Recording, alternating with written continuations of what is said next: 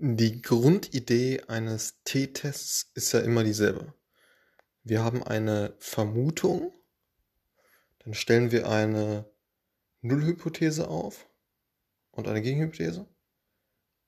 Dann erheben wir Daten und versuchen dann mit Hilfe dieser Daten die Nullhypothese zu widerlegen. Das ist äh, ganz grob der ja, Gedanke vom, vom T-Test.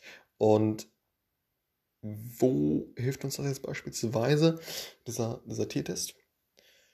Beispielsweise, wenn wir einen äh, ja, Test machen und äh, sagen, okay, wir vermuten wohl, dass durch diese Maßnahme beispielsweise eine Plakatwerbung in, äh, im Umkreis von 10 Kilometern um einen, ja, irgendwie Offline-Store, irgendwie was, mm, dass das jetzt beeinflusst, dass ja mehr Dinge, Produkte abverkauft werden.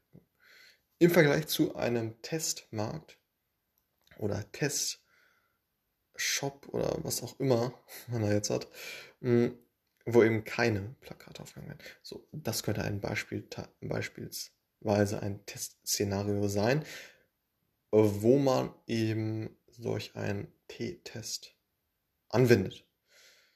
Und ja, absolut kurzer Podcast, aber ganz banal und äh, ja, ein sehr, sehr weit verbreiteter Ansatz. So.